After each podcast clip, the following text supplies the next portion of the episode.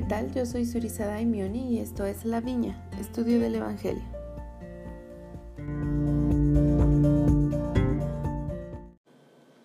En este episodio veremos los últimos capítulos de Segundo Nefi que son del capítulo 31 al 33. Se titula Esta es la senda.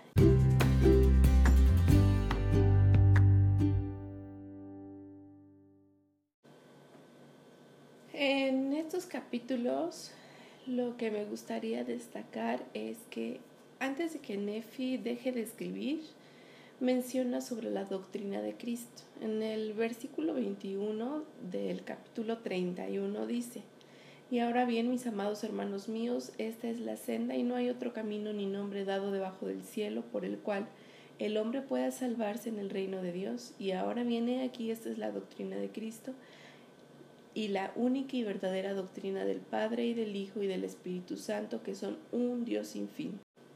El elder Brian K. Ashton enseñó sobre la doctrina de Cristo y nos dice que la doctrina de Cristo es el medio, el único medio por el que podemos obtener todas las bendiciones que están disponibles a través de la expiación de Jesús. Y nos menciona los elementos de esta doctrina. Son primero fe en Jesucristo y en su expiación, segundo arrepentimiento, tercero bautismo y santa cena, cuarto el don del Espíritu Santo y quinto perseverar hasta el fin. Vamos a analizar cada uno de estos puntos, pero no nos vamos a basar en lo que menciona el elder Brian K. Ashton.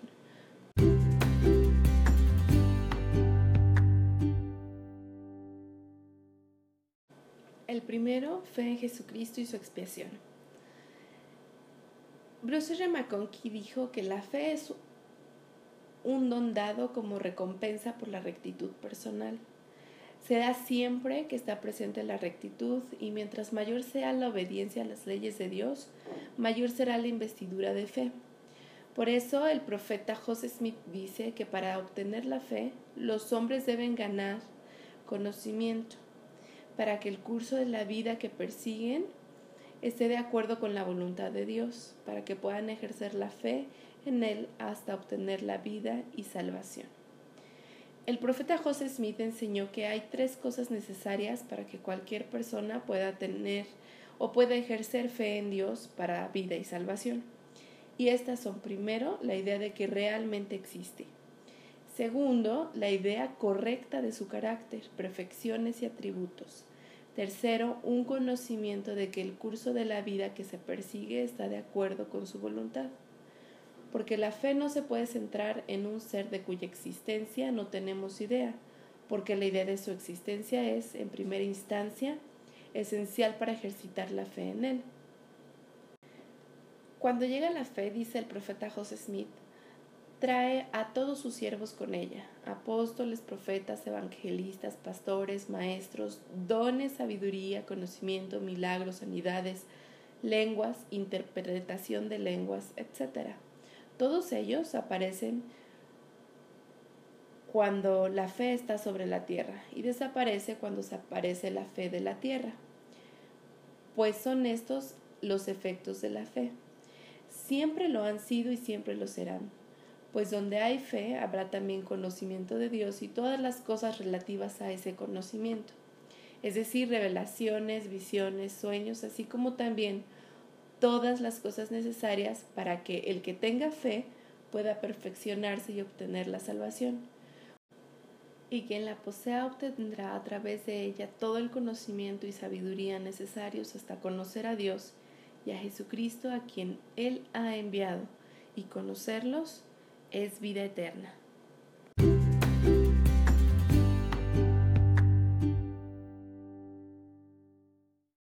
El segundo punto de la doctrina es el arrepentimiento.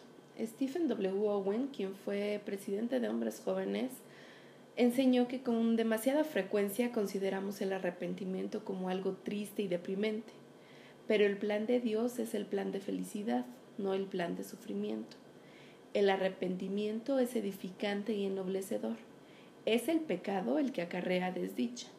El arrepentimiento es nuestra ruta de escape. A menudo asociamos el arrepentimiento con los pecados graves que requieren un potente cambio, mas el arrepentimiento es para todos, tanto para los que andan errantes en senderos prohibidos y se pierden, así como para los que han entrado en la estrecha y angosta senda y ahora deben seguir adelante. El arrepentimiento nos pone en el camino correcto y nos mantiene en el camino correcto. Es para aquellos que están empezando a creer, los que han creído todo el tiempo y los que necesitan empezar a creer de nuevo. Como enseñó el elder David Bednard, la mayoría de nosotros entiende claramente que la expiación es para los pecadores. Sin embargo, no estoy seguro de que sepamos y comprendamos que la expiación es también para los santos, para los buenos hombres y mujeres que son obedientes, dignos y que están esforzándose por llegar a ser mejores.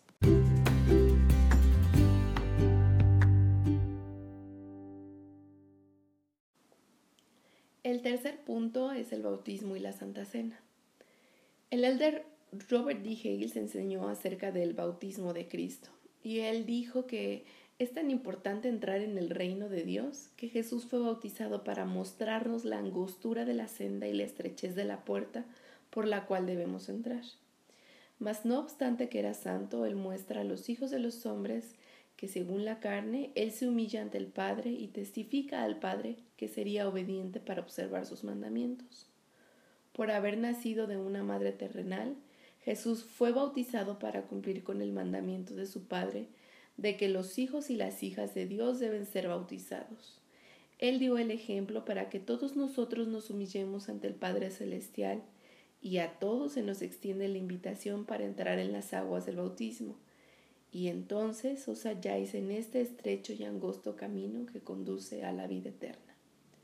En cuanto a la Santa Cena, el elder John Grover enseñó que al participar dignamente de la Santa Cena, adquiriremos conciencia de lo que nos haga falta mejorar y recibiremos la ayuda y la determinación de hacerlo. Sean cuales fueren nuestros problemas, el sacramento siempre nos infundirá esperanza.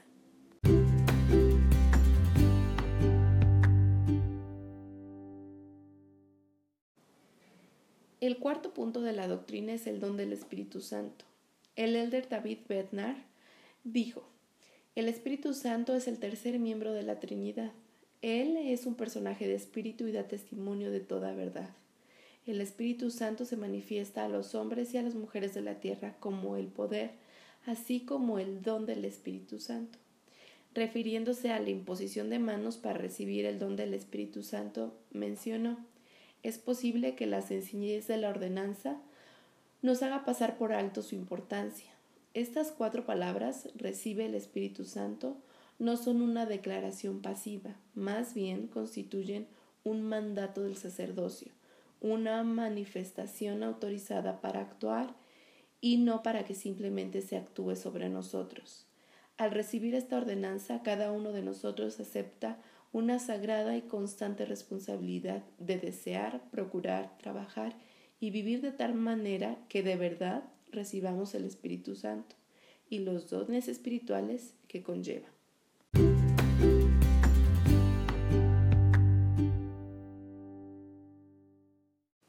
El quinto y último punto de la doctrina es perseverar hasta el fin.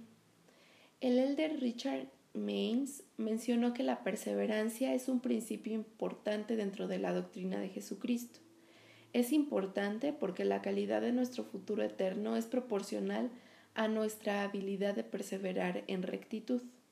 Por lo tanto, a fin de recibir la mayor de todas las bendiciones de nuestro Padre Celestial, que es la vida eterna, debemos completar la debida obra de las ordenanzas y luego seguir guardando los convenios asociados a ellas. En otras palabras, debemos perseverar.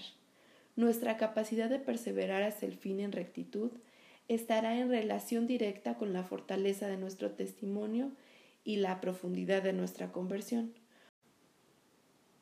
Cuando nuestros testimonios son firmes y estamos convertidos verdaderamente al Evangelio de Jesucristo, el Espíritu Santo inspirará nuestras decisiones, las cuales estarán centradas en Cristo y sustentarán nuestro deseo de perseverar en rectitud.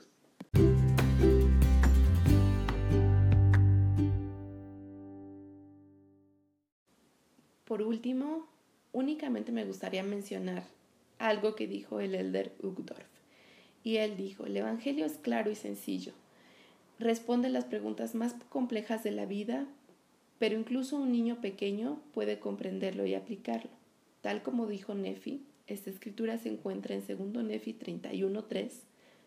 Mi alma se deleita en la claridad, porque así es como el Señor Dios obra entre los hijos de los hombres, porque el Señor Dios ilumina el entendimiento, pues Él habla a los hombres de acuerdo con el idioma de ellos, para que entiendan.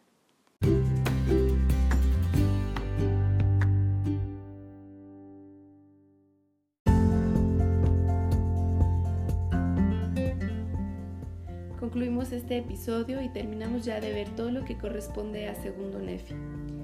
Los invito a que busquen la página de Facebook del podcast, está como La Viña Estudio del Evangelio. Hasta pronto.